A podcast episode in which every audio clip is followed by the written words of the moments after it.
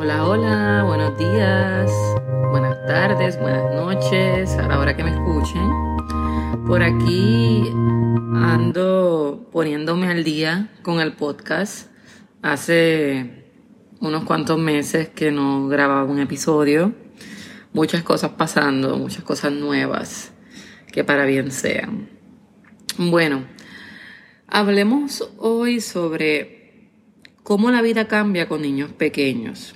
¿Verdad? Aquellos que tenemos por ahí toddlers y niños, niñas, ¿cómo cambia? Cambia desde que estamos, ¿verdad? Embarazados, como digo yo, porque si se embaraza una mujer, se embaraza un hombre. Pero luego de eso, ¿cómo cambia? Sin duda alguna cambia significativamente muy significativamente, ¿verdad? Eh, la rutina, la rutina diaria va a cambiar. La vida se vuelve más estructurada o debería volverse más estructurada y orientada hacia las necesidades de, de ese niño, esa niña, ¿no? Que si la alimentación, que si el desayuno, las meriendas, el almuerzo, la comida, eh, todo ese peso que nos cae encima de la sociedad acerca de cómo alimentamos a nuestros niños, si le estamos dando comida saludable, si no, que si, que si le damos comida chatarra, que si le damos de Burger King o McDonald's, versus si compramos comida orgánica. Es mucho, es mucha esa presión social, ¿no?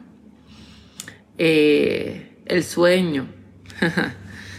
que si está tomando la siesta a la hora adecuada, que cuánto duró la siesta, que a qué hora se durmió, que a qué hora se levantó, ¿verdad? Yéndonos ya cuando están un poquito más en, en esas edades de 1, 2, 3, 4 años.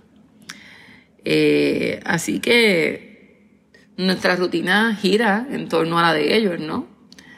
Al menos en la mayoría de los casos, así, así nos pasa. Eh, eh, prioridades. prioridades. Definitivamente nuestras prioridades personales pueden cambiar, ¿verdad? A medida que pones las necesidades de estos niños, de nuestros hijos en primer lugar. Así que este periodo de ajuste un periodo que, que comienza desde el embarazo, pero continúa ajustándose y ajustándose y ajustándose a lo largo de ¿verdad? la crianza.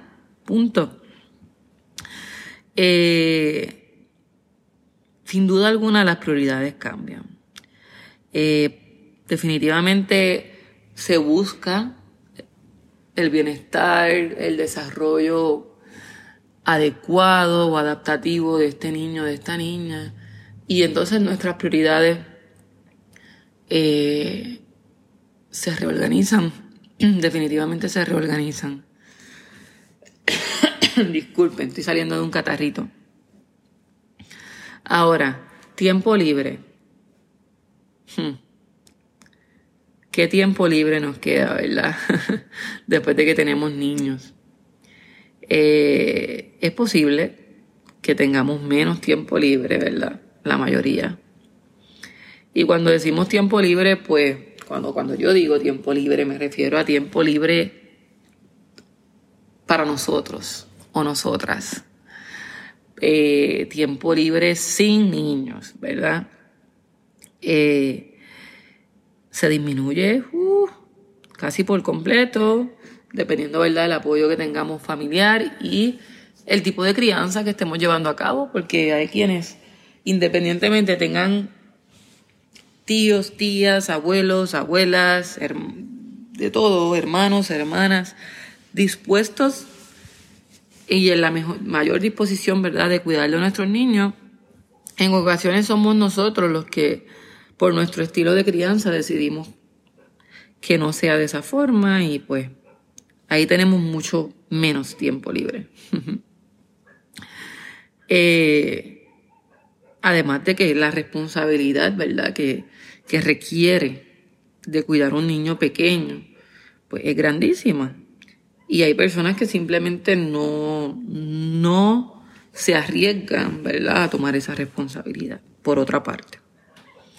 están quienes están deseosos de cuidártelo y están quienes, no, yo esa responsabilidad no me la he hecho encima. Y es totalmente entendible, ¿no? Eh,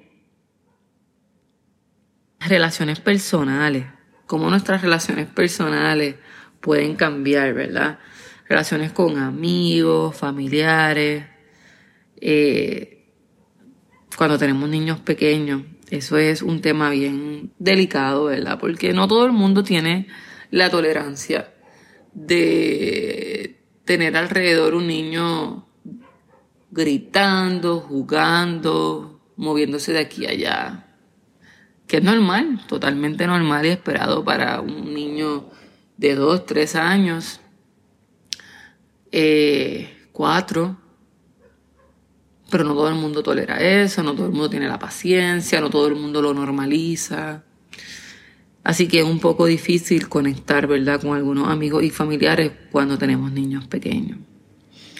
Eh, sin embargo, por otra parte, ¿verdad?, buscándole el lado optimista, puede ser que luego de tener niños pequeños creen nuevos lazos de amistad eh, o nuevos lazos familiares con personas que antes no necesariamente coincidía en tiempo y espacio, pues ahora va a coincidir por buscar, ¿verdad? Ese, ese entorno eh, y ese ambiente adecuado o que se ajuste al desarrollo de nuestros niños. Eh, sin embargo, pues, por otra parte, el desarrollo personal slash profesional, slash académico, ¿verdad? Se, se ve afectado definitivamente en la mayoría de los casos. Luego que uno se convierte, ¿verdad?, en madre o padre, ese desarrollo eh, en estas áreas también se va a ver influenciado por el tipo de crianza que decidamos tener y qué tan presente decidamos estar en la vida de nuestros niños.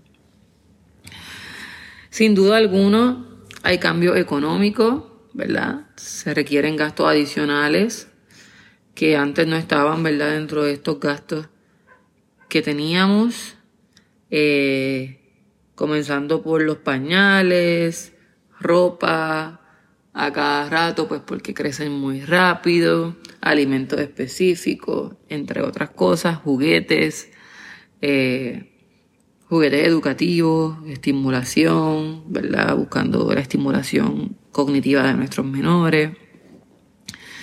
Así que se gasta, se gasta. Hay cambios definitivamente económicos, así que hay que hacer ajustes en esa área también. Eh, volviendo un poco atrás a, la, a los cambios en términos laborales, o de carreras, ¿verdad? Algunos padres optamos por reducir nuestras horas de trabajo, ¿verdad? Eh, para pasar más tiempo con nuestros niños y estar más activamente en la crianza de, de los mismos. Y esto pues definitivamente trae un impacto en nuestra carrera profesional. Así que se tiene que buscar o se debe de buscar y descubrir nuevas oportunidades laborales que se ajusten más a nuestra nueva realidad eh, y a la crianza que queremos llevar a cabo con nuestros hijos. Esto no se puede dar o lamentablemente no se da en todos los casos y de todas las maneras que queremos que se dé, pero bueno, se busca y, y hay casos y hay casos, hay carreras que simplemente se pueden ajustar independientemente uno como profesional sufra de unos cambios y tenga que ajustarse y no sea fácil, ¿verdad? Para uno.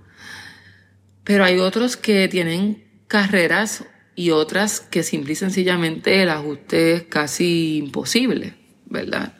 Este, porque no existe, ¿verdad? Quizás esta línea de poder laborar de manera independiente, etcétera. Eh, así que sin duda alguna, criar niños pequeños puede presentar desafíos. No cabe duda de eso. Hay que ser realista y, y es desafiante. Por otra parte también no podemos, ¿verdad?, negar que trae una gran satisfacción y muchas alegrías, muchos momentos alegres, muchos momentos de satisfacción, muchos momentos simplemente inexplicables en términos emocionales. Eh, ver crecer, ver desarrollarse a nuestros niños es una experiencia simplemente única, ¿verdad? Y bien difícil de describir al detalle porque es, es maravilloso, es maravilloso. Y esas maravillas que nos cambian la vida de manera significativa. Eh, Asimismo, como nos amaquea la vida para bien, pueden haber casos en los cuales el ajuste nos tome un poquito más de tiempo, un poquito más de esfuerzo. Y hay que normalizarlo. Hay que normalizarlo porque no podemos vivir de cuentos de hadas y de novelas y de series donde todo es bello y todo es precioso y todo es perfecto. No. Este, hay quienes realmente no, nos, nos da duro este cambio, este ajuste. Claro que sí. Somos humanos y tenemos todas las necesidades y todo el espectro de emociones que podamos experimentar durante este proceso tan significativo en términos de cambio es válido. Yo los valido y las valido.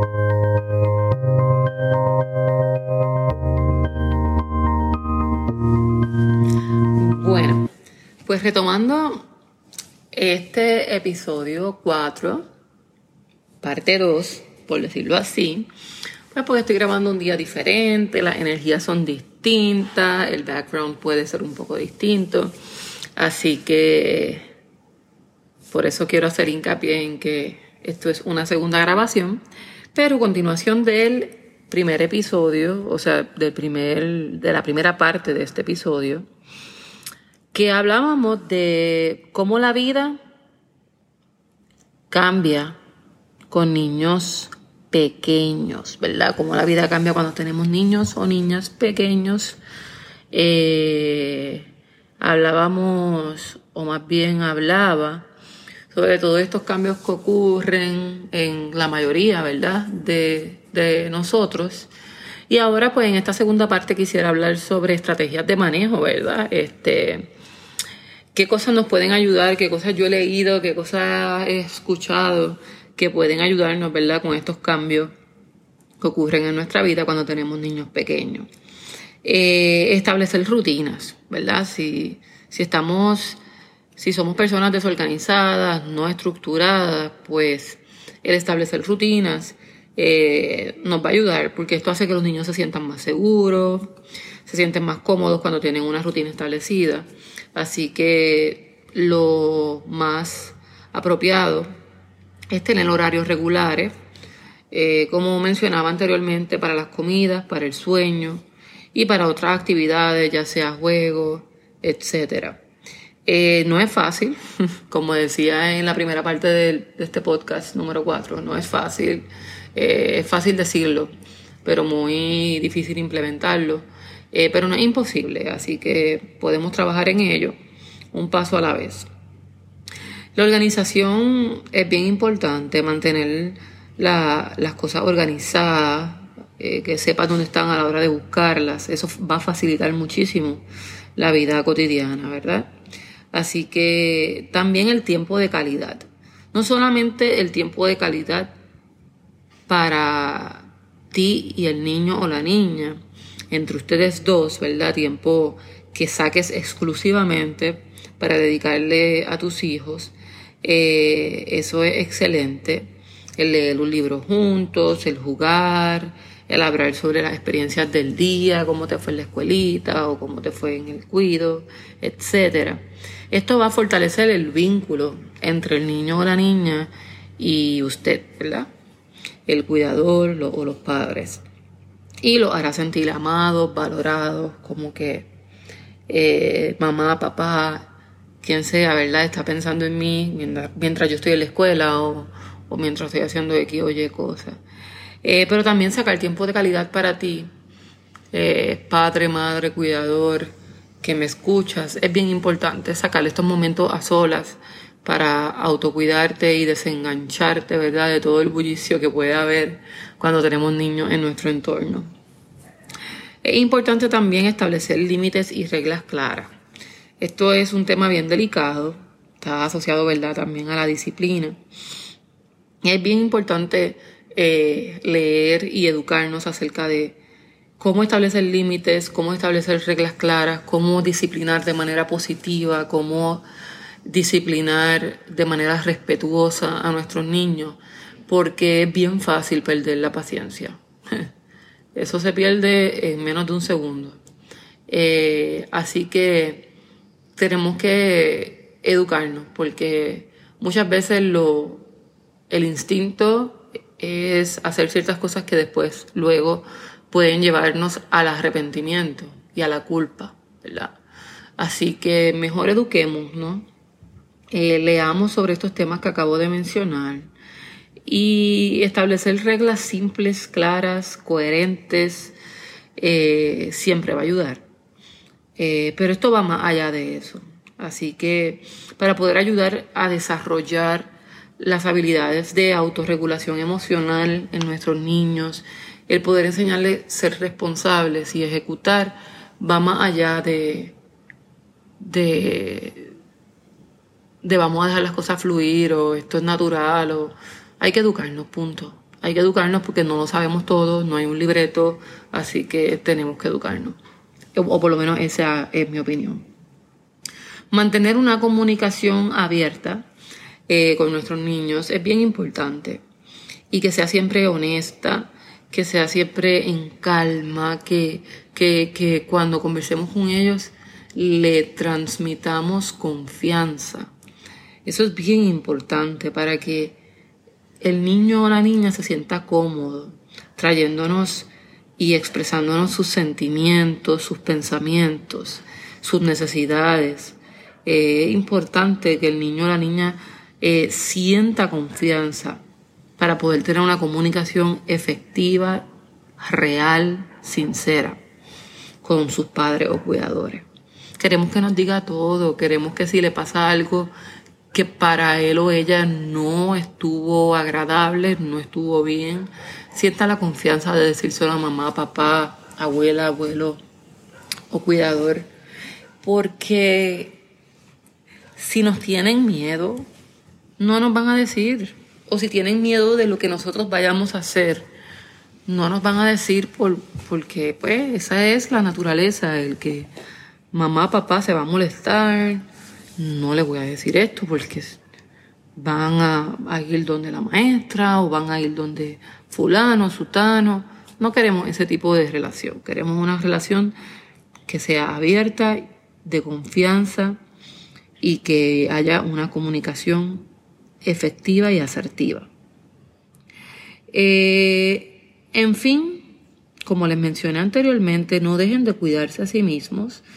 Criar no es fácil, así que puede ser agotador, ¿verdad? Así que es importante que tomes tu tiempo de descanso, te relajes y hagas cosas que te hagan feliz, ¿verdad? En esos momentos que tengas para ti. Eso te va a ayudar a mantenerte equilibrado o equilibrada y con energía para cuidar bien de tus pequeñitos y pequeñitas. Así que hasta la próxima, que sigan bien.